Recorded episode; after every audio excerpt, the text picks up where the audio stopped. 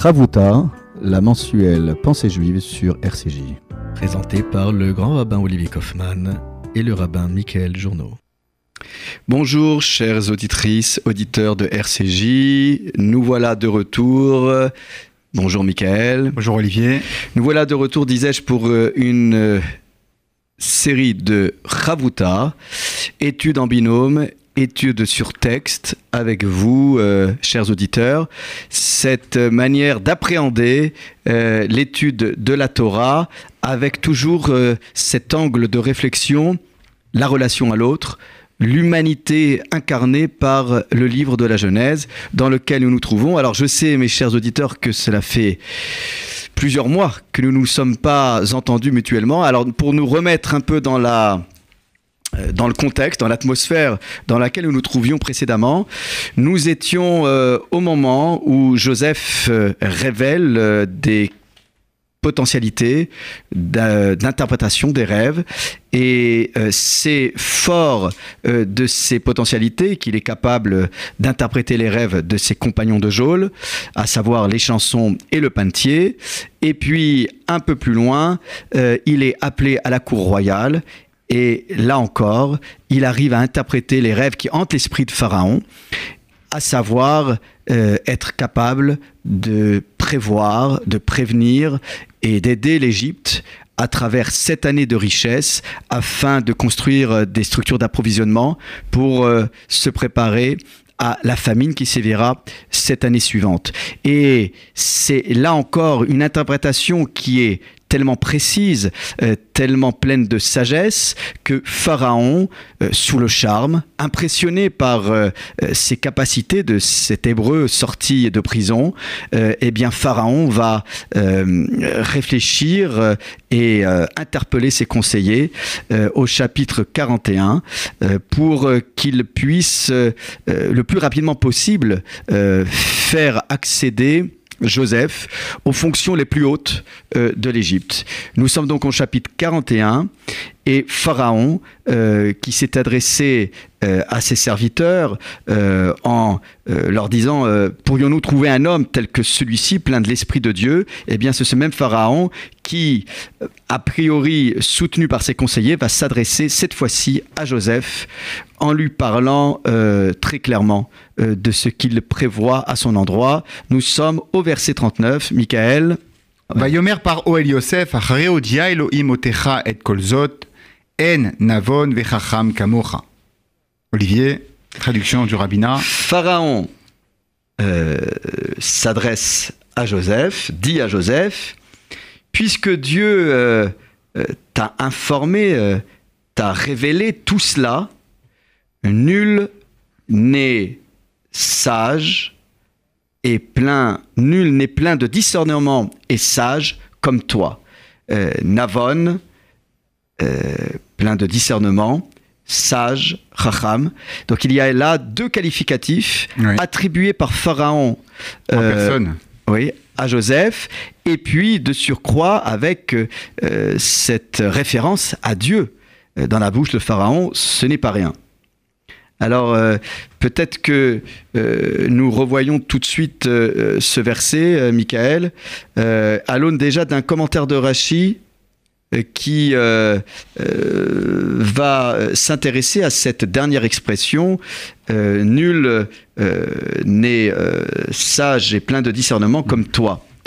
Et, là, euh, en fait, euh, Rachi insiste sur l'idée qui serait très présente dans l'esprit de Pharaon, c'est que euh, nul euh, ne pourrait égaler. En fait, on ne trouvera personne qui pourrait égaler euh, Joseph. Et, c'est peut-être pour cela qu'il y a autant d'insistance euh, de la part de, Pharaon, selon le commentaire de Rachi, euh, on ne trouvera personne qui puisse égaler en sagesse et en discernement. Et il y a donc déjà une introduction à une nomination imminente de Joseph euh, aux plus hautes fonctions euh, de l'Égypte. Et ce qui est intéressant, euh, Michael, et puisque euh, en off, tu m'interrogeais déjà sur les deux expressions. Navon et Chacham. oui, Navon et Chacham. Pourquoi insister Pour euh, insister? Quelle est la différence entre Navon et Chacham? J'aimerais simplement te, te citer Unkelos. Regardez Oui. la traduction de Unkelos, le premier traducteur et commentateur araméen de la Bible. Il dit, il traduit Navon par Surletan, Vechacham par Hakim. Surletan, c'est Sechel. Hein? Sechel, c'est l'intellect. Oui. C'est euh, et Hakim, c'est euh, la sagesse et l'intelligence. Euh, J'aimerais, Olivier, m'interroger avec toi sur la construction de ce verset. C'est-à-dire que Pharaon, il est, il est pris entre deux feux. J'ai comme cette impression. J'ai comme cette sensation, cette sensation justement de de la part de Pha- Pharaon qui est pris entre deux feux. Entre, euh, d'une part, il admet officiellement que euh, c'est Dieu lui-même qui euh, informe Joseph. Puis, dans un second temps, il dit à Joseph, mais il n'y a pas plus sage et plus intelligent que toi. La sagesse et l'intelligence, pour un homme comme Pharaon, qui est un polythéiste, qui est un idolâtre, elle ne que, ne provient pas de Dieu, elle provient de, de l'homme lui-même, par son travail sur lui-même. Oui, mais pourquoi Donc, mentionner voilà, d'abord, mentionner d'abord Dieu? Alors, c'est pour cette raison pour laquelle je veux te. Donc, c'est ça la question. C'est étonnant, réponse- Pharaon. Oui, tu viens de dire est la- La polythéiste. réponse est la suivante. C'est que, bien évidemment, au sujet de ces fameux rêves, on ne parle pas de n'importe quel rêve, on parle d'un- de rêve d'un souverain. D'un souverain roi qui était perçu à l'époque et aujourd'hui encore. Imaginez un président de la République qui fait, euh, à part euh, rêver de lui-même et de sa gloire Mhm. et de sa haute personnalité, mais s'il fait des rêves étranges, bien évidemment qu'il sera, il sera, il sera, euh, il sera interpellé justement par ce qu'il rêve. Et euh, Pharaon, donc d'après le Midrash, a fait appel à l'ensemble des magiciens, l'ensemble des psychologues de l'époque, s'il en existait, et de- des- devins pour essayer d'interpréter les rêves. Chacun a donné une interprétation. Alors la question, Olivier, c'est pourquoi l'interprétation et l'explication que Joseph va donner a-t-elle plu à Pharaon Réponse du Midrash, exceptionnelle. On le trouve dans le verset. C'est qu'en vérité, Dieu a, a donné à Pharaon deux choses. Il lui a donné le rêve, mais aussi l'interprétation du rêve. Mais à son réveil, il avait oublié, d'après le Midrash, l'interprétation du rêve. Il avait oublié les clés de l'énigme du rêve. Et donc, il entendait les uns et les autres, il dit non, c'est pas ça, c'est pas ça, c'est pas ça. Et quand il a entendu l'interprétation de Joseph, il a dit oui, c'est- la bonne. Il, ça, je me il a retrouvé. Il a retrouvé dans la bouche de Joseph l'interprétation qu'il avait, dont il, dont il avait euh, fait le. Alors, fait- si fait le je rêve. suis ton raisonnement, et on pourrait le transposer donc sur euh, la, la- la construction du verset, on a beau être Navon Bechacham, et Dieu sait qu'il y en avait parmi Tout à fait. ses, ses- ses conseillers, mais rien ne peut se substituer à l'esprit divin qui supplante tout le reste. Alors moi c'est pas comme ça que je vois les choses. C'est-à-dire c'est une combinaison, c'est un alliage, un assemblement de, de ces deux Oui, mais le fait que le verset fasse précéder les qualités de Navon Vechacham par l'idée d'avoir Ruach Elohim, l'esprit divin, c'est que Pharaon a bien compris qu'on a beau être intelligent et rempli de discernement, si on n'est pas accompagné et porté Et par l'esprit de Dieu et habité par l'esprit de- habité par l'esprit de Dieu, alors ses potentialités ne sont pas mises en mouvement comme on pourrait l'imaginer. C'est exact, c'est exactement ce que le psalmiste dit.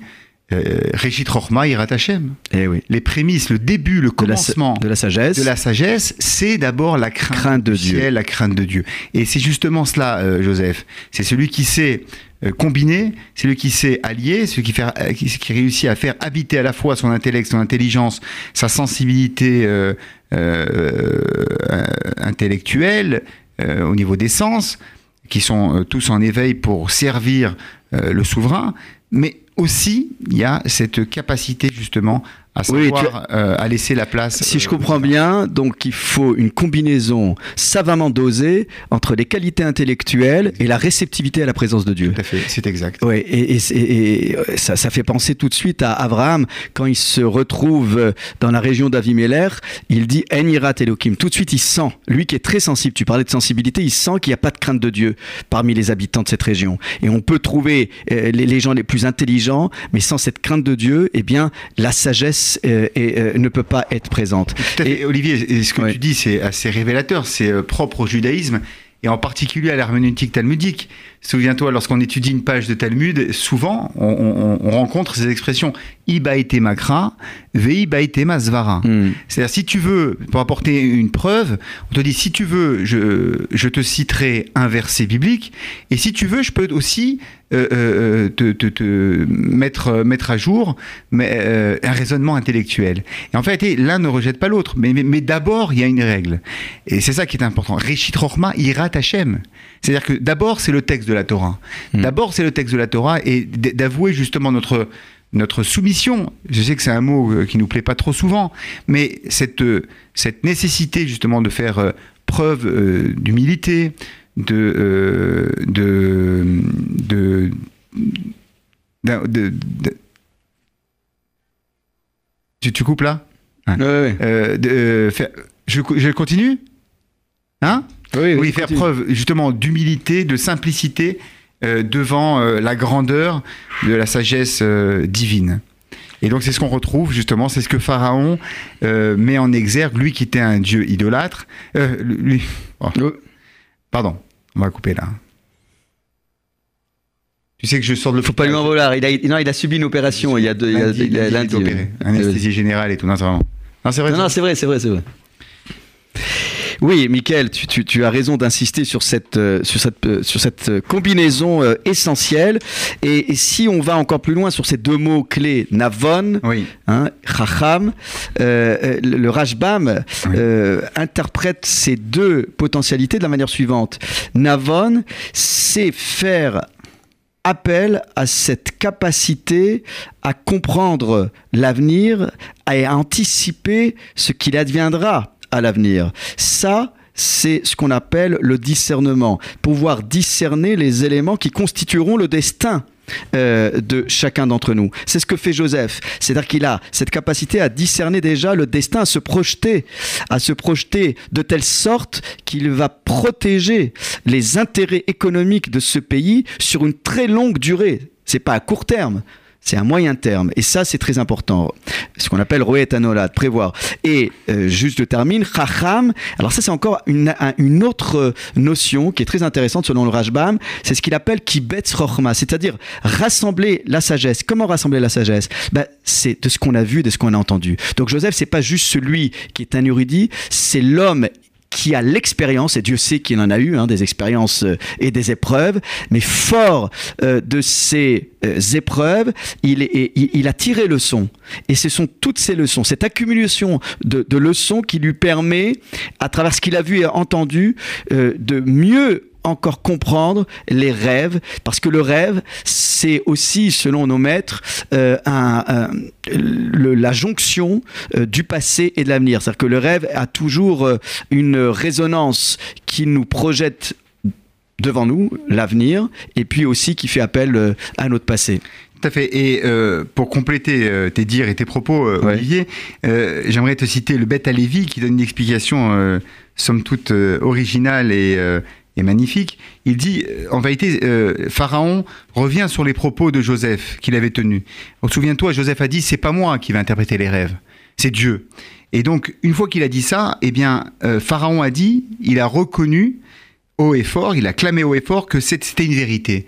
Dans le sens que le fait que Joseph, avant d'interpréter les rêves, qu'il dise que tout ce qui va sortir de sa bouche, c'est la parole de Dieu, c'est l'interprétation que Dieu lui met dans sa bouche, eh bien c'est ça la véritable Chokhmah, et c'est la raison pour laquelle il va le nommer, euh, il le nommera Al-Pichaïchak, euh, etc. C'est-à-dire que tout son peuple euh, vivra de par euh, sa bouche. Il y a le Hora Chaim aussi qui, nous, euh, qui enseigne, il dit que le roi Elo- Elohim, c'est-à-dire l'esprit euh, di- divin, Oui. euh, c'est euh, bien évidemment un, un degré supérieur à Chacham Venavon, à la sagesse C'est pour, euh, ça que je- pour ça que je te disais tout Voilà. à l'heure qu'il apparaît en première position dans le verset. Voilà, tout à fait. Parce que sans cette, euh, euh, cet esprit divin, Mm. à quoi bon euh, être plein de discernement et de sagesse? Oui, tout à fait, tout à fait. Et d'ailleurs, on peut, on peut s'interroger euh, actuellement, Olivier, est-ce que le fait, la Chokhmat Torah, la sagesse, la sagesse divine, Mm. hein, c'est un, un thème qui est très très cher.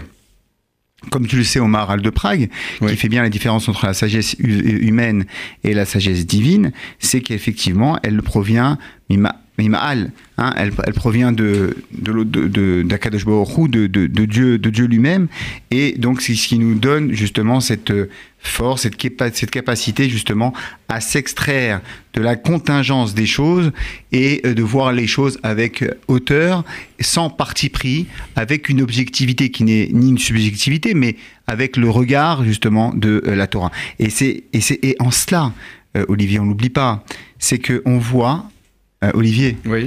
on voit que cette première, ce premier contact entre le premier juif et le seul juif d'Égypte, un esclave, Mm. et le premier dignitaire de l'Égypte ancienne, qui vont se rencontrer, Yosef va marquer des points, non pas en s'assimilant, non pas en adoptant le mode de vie ou euh, le mode vestimentaire ou la façon de dire, la façon de penser des Égyptiens. Il va être garant, il va garder son identité, il va être fidèle à son identité, il va pas être, il va pas, il va pas être euh, complexé de son judaïsme. Bien au contraire, il va les premiers mots qu'il va sortir de sa bouche, c'est le nom de Dieu. Et peut-être c'est une leçon pour nous tous. On a l'impression, peut-être, on le voit dans notre vie de tous les jours, dans la cité, dans la société, il ne faut pas cacher son judaïsme. Il ne s'agit pas de cacher son identité juive.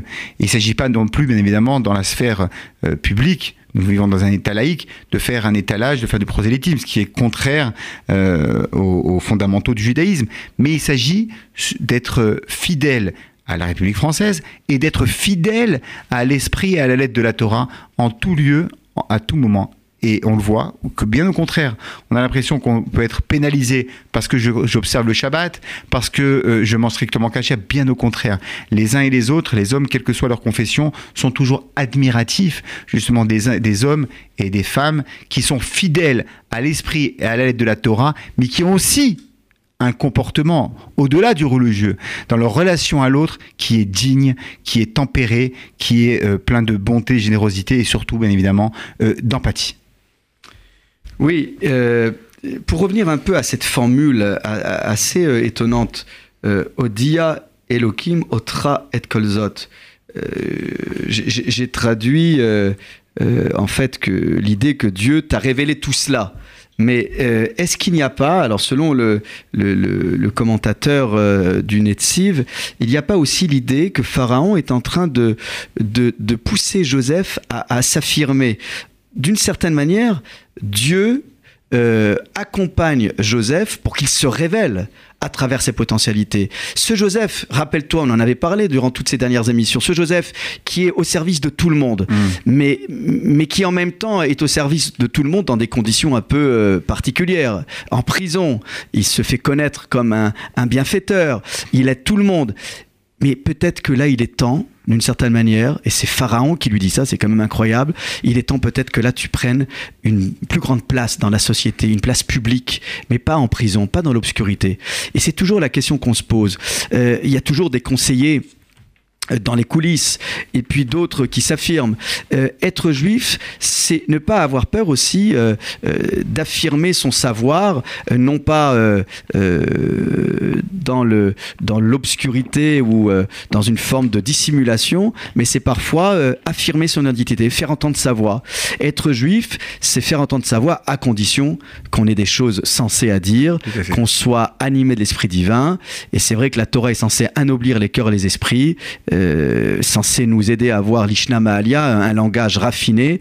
C'est à ces conditions qu'on puisse, euh, qu'on pourrait faire entendre sa voix. Là, Joseph, c'est incroyable, c'est une main tendue. Alors bien sûr, c'est dans les intérêts de Pharaon, mais c'est intéressant de voir que Pharaon pousse Joseph à s'affirmer. Il est temps que je te mène à un poste public, exposé, mais en moins, tu te, tu te, tu te montreras, tu feras connaître tes potentialités pour le bien de chacun d'entre nous, et en même temps, euh, c'est un épanouissement euh, de la personnalité, puisque toi, tu t'affirmeras enfin, non plus euh, en prison, mais sur la, dans la sphère publique. Alors, nous passons au verset suivant, Michael.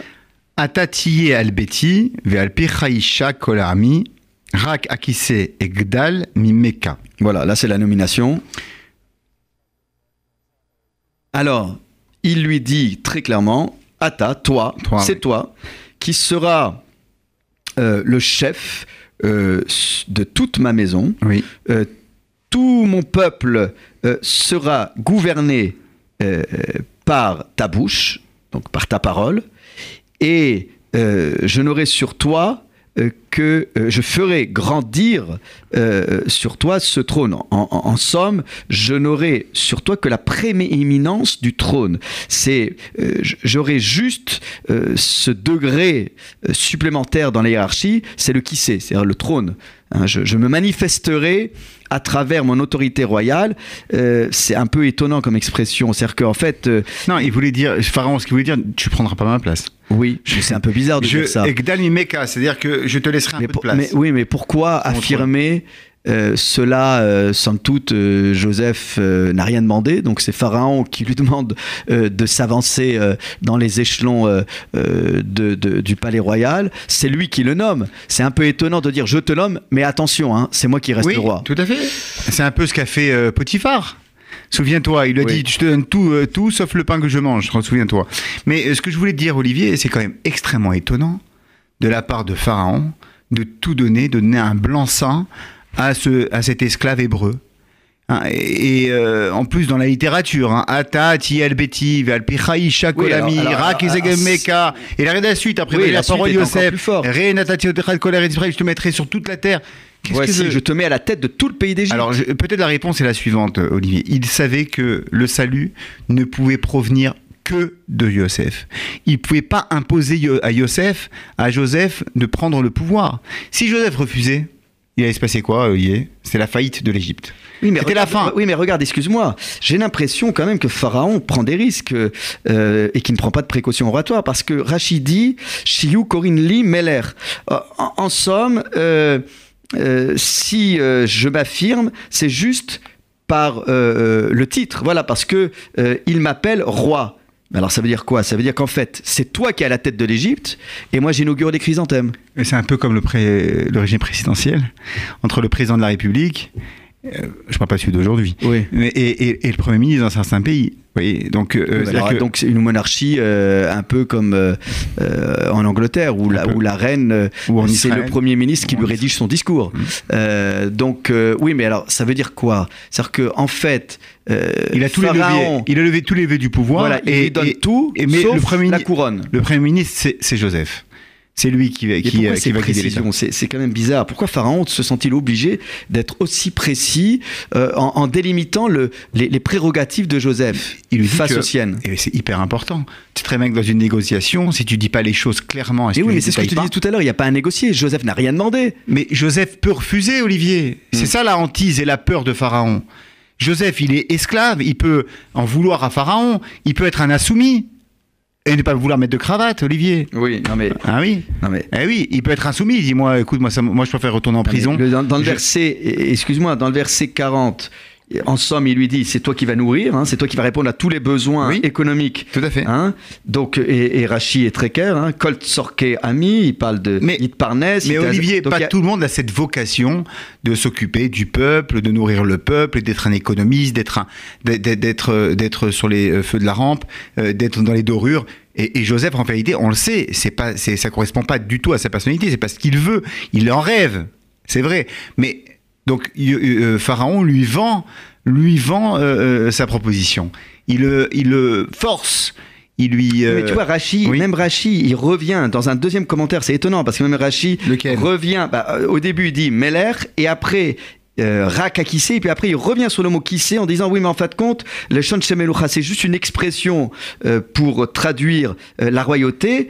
En somme, euh, Pharaon n'aurait pas la volonté euh, d'asseoir son autorité, c'est juste pour rappeler qu'il est détenteur Non. de la couronne. Là, Olivier, je crois que euh, tu n'as pas bien vu. tu- tu as oui mais regarde vu. les deux commentaires Non, de Rachi. voilà, il n'y a, pas- y a pas de deux commentaires. En vérité, Rachi explique le mot rack dans Oui. le premier commentaire. Il dit Oui, mais tu sais- seulement. tu sais Attends, très bien. attends, non, non, non, sois attends, honnête. Si Rachi dit- ne dit pas juste Rak, dans Non. le libellé, c'est déjà un début de question. Oui, mais rack à qui À c'est qui c'est Oui, je sais bien. Mais, mais le deuxième, c'est seulement sur qui c'est. C'est-à-dire que Rachi, le rack à qui C'est réducteur. Il est réducteur. Il est réducteur, Ma, c'est-à-dire ma que dans- fonction est circonscrite juste à une fonction honorifique de, de, de roi. Exactement. Donc, Je garde, je c'est garde tout le le contraire qu'on pourrait imaginer. C'est pas Pharaon qui essaye d'asseoir son autorité. Bien au contraire, en, en précisant tout cela, il est en train d'amoindrir son autorité face à un Joseph qui ne demande rien. Non. Si Joseph, C'est le chef du gouvernement. non, Joseph a une fonction, c'est assurer dans les années qui La suivront subsistance la subsistance des Égyptiens. Ça suffit comme explication. Pourquoi insister sur cette notion de trône euh, qui, Mais c'est, qui- parle de est- son trône à lui. Oui, et alors Mais c'est- est-ce que en filigrane, que c'est une sorte Joseph de menace en lui constitue disant une menace il peut, couronne il peut. Aujourd'hui, il n'est peut-être pas, mais demain, c'est possible. Une volonté d'émancipation. Je, je suis pas satisfait. On a, on a toujours connu des premiers ministres qui se présentent contre leur président, contre le président en place, une fois qu'ils ont la possibilité de se présenter. Est-ce qu'il y a matière naturel. à craindre quoi que ce soit de la part d'un vulgaire hébreu sorti de prison, d'accord, juste pour expliquer des rêves, à, qui n'a rien demandé, qui n'a jamais euh, montré un signe de contestation d'autorité si royale? il met en place une politique qui fonctionne et qui marche, et on va le voir qu'elle va marcher sa politique de Joseph. C'est-à-dire que tout, il va posséder lui-même, il va faire posséder l'ensemble de l'Égypte d'un point de vue matériel et humain. Tu as parlé de Entre tous les les mains du leviers de pouvoir, Oui, très bien. oui. Et face au trône royal, donc que reste-t-il à dire? Donc il, peut, juste- il, peut, il peut le démettre lors- lorsqu'il souhaite, Pharaon. C'est ça que ça veut dire. Pharaon, c'est il dit Moi, je suis au-dessus de toi. Je peux te défaire. Comme je t'ai fait, je t'ai construit, je t'ai façonné. Demain, je peux te détruire y a- y a- et te ramener à ta, à ta, à ta, à ta condition euh, la plus vile. Oui, mais euh, en, fait, il y a quand même quelque chose de très important. Si tu vois bien comment s'exprime euh, euh, Pharaon, il dit quand même quelque chose qui ne peut pas nous laisser indifférents. Il dit tout à la première personne. C'est vrai, tu auras tous les leviers, mais c'est Betty, c'est ma maison. Ami, c'est mon peuple. Comme si Pharaon rappelait à Joseph, attention, tu restes un étranger. Bravo. Ce n'est pas ton peuple, ce n'est pas ta maison. Magnifique. Et là, et, là, et, là, et là, maintenant, je comprends mieux ce que tu me disais. Ouais. C'est-à-dire qu'en fait, là, il y a, il y a- il y a quelque chose de très subtil Ouais, chez très Pharaon. subtil, ouais.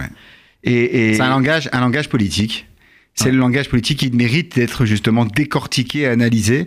Effectivement, c'est très joli ce que tu as remarqué. C'est bêtise, ça reste quand même ma maison. Euh, euh, euh, mon peuple, c'est- c'est- ça sera jamais ta maison. C'est-à-dire, ça sera, elle ne deviendra jamais ta maison. Et euh, mon peuple ne deviendra jamais ton peuple. Tu restes un hébreu. La seule chose qu'il lui dit, c'est Pira. Mais par contre, ta bouche, elle sera respectée. C'est-à-dire Voilà. que, euh, t'écouteront. Oui. Ils t'écouteront. Je leur demanderai de t'écouter. Dans tes décrets euh, ministériels, dans ta. Dans, dans- dans Donc là, on, a, on assiste à une belle politique. leçon de politique. Exactement. C'est-à-dire que là, chacun doit rester à sa place. Exactement. Et, et, et, et- et tu remarqueras qu'il n'y a aucune réaction de Joseph là. Je comprends pas. Il répond pas. Non. Donc il y a plusieurs versets là qui, qui, qui s'accumulent et qui euh, c'est, une feuille de route hein, que lui assigne euh, euh, Pharaon. Mm. Il y a il y a, il y a quand même quelque chose d'incroyable parce qu'on a débuté notre étude en, en- en- nous en expliquant que les premiers versets détaillaient les, les capacités de, de Joseph, donc les capacités de celui qui pourrait occuper la plus haute fonction de pouvoir au sein de l'Égypte, et puis juste après les versets qui euh, remettent tout en perspective en, rappelant que Joseph doit rester euh, à sa place, même s'il est plus sage et plus rempli de discernement que tous les sages euh, d'Israël. Et nous avons là donc quelque chose de, très fort. S'il est vrai que c'est le seul à être capable de, de- de diriger euh, l'Égypte, il n'en reste pas moins qu'il doit à tout prix euh, euh, euh, rester à sa place. Et là, nous avons une, une belle leçon, euh, disais-je, de, de, de sciences politiques. Alors, Continue, Olivier. oui, alors si nous continuons. Ouais. Alors attends, mais ju- juste une chose. Mhm. Dans le, parce que en fait, euh, on, est, on, est, on est passé très rapidement sur le verset 41. Quand Pharaon parle à Joseph, qui lui dit Vois, je te donne toute la terre d'Égypte. Euh, en même temps, euh, on l'avait un peu compris quand même. Parce que quand il lui dit euh, Mon peuple euh, se, se nourrira de ta parole, Non. généralement, Ben, c'est pour inclure tout le, tout le pays. Rachid répond à ta question. Oui. Il dit Natati n'est pas à prendre au sens de donner, mais il dit plutôt Manitiyatar, c'est-à-dire je t'ai nommé sur la terre d'Égypte. Pas Mais je là, il force un peu le texte. Non. Parce que bah, c'est c'est Manetti. C'est le pachout, c'est le sens Ouais. pachout. Parce que sinon, si c'était Natati dans le verbe donner, euh, dans le sens de donner, euh, la Torah aurait dire Natati otecha be'eret mitzrayim. Alors, c'est quoi Al-Kol Eretz? Ça, c'est euh, c'est Rabbi Léo Mizrahi, qui, qui, est- le commentateur de Rashi, qui, Ouais. qui explique et qui dit effectivement, c'est-à-dire, je t'ai nommé sur l'Égypte. Regarde, je te nomme sur toute l'Égypte. Mais non, parce que sinon, ça serait incompréhensible de la part de Pharaon. Et ça serait une erreur politique majeure Hmm. Et irréparable. Continue, Olivier.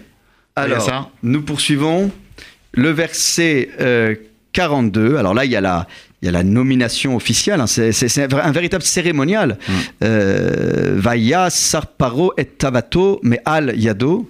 Vaiten ota al yad Yosef. Vayalbesh oto bigdeshesh. Vayasem revid hazahav al tsavaro.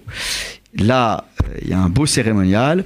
Pharaon euh, ôta son anneau de sa main. Son sceau royal. Oui. Et le donna, donna cet anneau et le plaça euh, sur la main de Joseph. Il le fit habiller.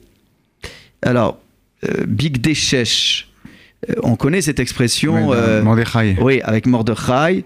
Euh, comment pourrait-on traduire Rashi traduit d'avar d'avar chashivut ou bemitzraim.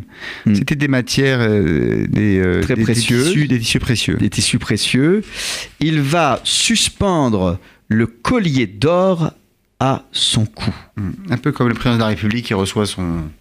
Ah, je te rappelle Oui. que ça c'était à l'époque de De Gaulle, parce que maintenant, euh, Il il on, le, non, on lui présente, On le présente. le grand collier, mais il ne le porte pas. Non, mais il peut. C'est eux qui, veulent, ceux qui veulent pas. Ça fait. euh, Je crois que c'est depuis Mitterrand, me semble-t-il, hein, que voilà. mais, mais si tu veux, on peut rétablir ce, ce rite euh, de nos institutions euh, républicaines. tout à fait. Comment peut-on percevoir ce rituel? Alors, si on poursuit, Alors, euh, j'ai- j'aimerais juste, euh, Oui. pour euh, confirmer tout ce qui a été dit, Olivier, c'est que le commentaire de Rachid, il dit que veut dire? Vayassar paro et tabatome aliado, et il le donne, il le met dans la main de, dans la main de Joseph. Il dit Netina tabarata melechi ot notnalo liot shenilo ligdula. Il dit c'était une pratique courante à l'époque. Lorsqu'on voulait nommer un second, on donnait sa, son sceau royal, son sceau euh, personnel, on le donnait, c'est-à-dire qu'on lui transmettait une partie des pouvoirs, mais pas la totalité des pouvoirs. Et il devenait non pas numéro 1, le mais second. le second, son euh, numéro 2. Voilà. Et donc c'est ça, hein, c'est le, c'est le, on sait combien la, la, la valeur symbolique des choses, des gestes, euh, les- de la posture, du langage en Ouais. politique sont éminemment euh, importants. Et on voit que euh, Pharaon n'y déroge pas. Bien au co- au contraire, il, euh, a besoin d'affirmer euh, et de clamer au effort et de faire de la publicité autour de la nou- nou- novi- nomination nouvelle de Joseph en tant que second Alors, tu remarqueras, pharaon, quand même, tu remarqueras quand même quelque chose de, de- de très particulier. C'est que tout à l'heure, tu évoquais Mordechai Mm, mm. et la Megillat Esther. C'est que quand euh, le, le roi Assuérus va enlever son anneau, il ne va pas le donner. euh, euh, il, va, il, va le, il va le donner d'abord à Aman. D'accord? Et, et, et, c'est. euh, c'est ce passage direct. Euh, tu, vois bien que, en fait, le kavod, le respect euh, qui est dû à Joseph, c'est que Pharaon, en personne, va y albesh, va y Sem, Erkeb. On a l'impression que c'est Pharaon en personne qui va euh, placer euh, l'anneau. C'est Pharaon en personne qui va euh, l'habiller. C'est Pharaon en personne qui va lui faire suspendre le collier d'or à son cou. C'est Pharaon, enfin, en personne qui le fit monter euh, sur ce son grand char. Donc on a, on a quand même quelque chose de très fort. C'est une accélération de l'histoire personnelle de Joseph qui est incroyable. Non seulement il accède aux plus hautes fonctions en Égypte, mais c'est Pharaon en personne euh, qui... euh, Mais Olivier, c'est une volonté politique. C'est dans le sens où c'est pour bien montrer les choses que c'est lui qui l'habille. hum, C'est lui qui le, qui, le, qui, qui le rend noble, qui l'ennoblit. C'est lui, c'est Pharaon. Il a le pouvoir de le, de le nommer, oui. mais aussi le pouvoir de le démettre mais- mais lorsqu'il pour- le souhaite. C'est vrai, mais, pourquoi j'insiste autant Mm. sur ce passage de l'habit, euh, sur ce passage euh, sur euh, le corps de Joseph, c'est-à-dire l'anneau et le collier? C'est parce qu'il y a une très belle explication, c'est que le corps de Joseph, c'est d'une certaine manière rappeler que Joseph n'a pas cédé, dit le Midrash, aux avances de la femme de Potiphar. Il n'a pas euh, eu de contact physique. Et il en va de même euh, pour les habits qui sont mentionnés, ces fameux habits que Joseph a abandonnés euh, entre les mains, voilà, entre les mains de, de la femme de Potiphar avant de prendre la fuite. oui. Voilà, comme si là il y avait enfin euh, une résonance sur tous les événements du passé euh, pour euh, apporter à Joseph une, une forme de, de- de réparation, rendre justice à Joseph. Non seulement, tu as raison, c'est réparation et justice, mais c'est aussi une façon de dire à Joseph, Dieu veut dire à Joseph, tout ce que tu as entrepris jusqu'à présent, tout ce que tu as enduré, tu étais dans le bon chemin. Hein, cette récompense-là, c'est pour dire rétroactivement tout ce qui a été, tout ce qui a été dit, tout ce qui a été fait à ton, à ton encontre, c'est de l'injustice, comme tu le dis, mais pas seulement, c'est que tu étais dans le droit chemin. Tu avais emprunté le chemin de l'équité, de la droiture et euh, de, la de la justice. Oui, là, donc là, nous avons vraiment euh, euh, une- belle avancée. Nous allons, mon cher Michael, nous arrêter sur cette idée d'installation officielle sous les auspices de cette présence euh, royale de Pharaon et, rappeler que euh, dans, nos, euh, dans nos histoires euh, familiales, dans nos histoires collectives où nous étions installés dans de nombreux pays en diaspora, il y a eu comme ça des, des juifs qui ont été installés à des hautes autorités et qui ont pu apporter leur savoir-faire, leur amour de la, de la patrie, du pays dans lequel ils se trouvaient, qui souvent avaient accueilli euh, les parents, les grands-parents. Ce sont des hauts commis de l'État. Je pense à tous ces hommes et femmes qui, ont servi euh, la France ou d'autres pays en, pratiquant euh, cette notion de discernement, de sagesse, et de près ou de loin n'ont jamais été euh, euh, abandonnés par l'Esprit divin qui les a inspirés pour servir du mieux qu'ils pouvaient euh, le pays et les institutions du pays dans lequel ils se trouvaient. Et peut-être, Olivier, il, serait intéressant justement de, de- de rappeler que quel que soit le niveau de nos responsabilités, aux uns et aux autres, nous ne devons jamais oublier que c'est Dieu qui nous nomme, qui nous désigne, et si on a la place qu'on occupe, c'est d'abord et avant tout pour tendre la main vers celles et ceux qui souffrent et qui sont euh, en demande et qui ont besoin d'aide et de solidarité, de fraternité. Oui, n'oublions jamais cette phrase, quel que soit euh, le degré euh, que nous occupons au sein de, de la fonction publique ou dans nos entreprises ou dans les endroits où nous exerçons une autorité, n'oublions jamais, Shiviti Hashem Nenedit Hamid, que nous sommes devant Dieu et que cet esprit ne doit jamais nous quitter pour le bien de l'humanité. Mon cher Michael, Shabbat Shalom. Shabbat Shalom. Shabbat Shalom à nos auditrices et auditeurs et que nous puissions nous retrouver toujours sous le signe du discernement et de la sagesse, que cet été vous accompagne et surtout que le soleil ne nous empêche pas euh, d'étudier et, et de nous retrouver autour de nos textes, toujours sous le signe de la détente. Michael, bonnes vacances Bonnes vacances, Olivier. et bonnes vacances à chacun d'entre vous. À toutes et à tous. Au revoir. Au revoir. Shabbat Shalom. Ravuta, la mensuelle Pensée juive sur RCJ. Présenté par le grand rabbin Olivier Kaufmann et le rabbin Michael Journeau.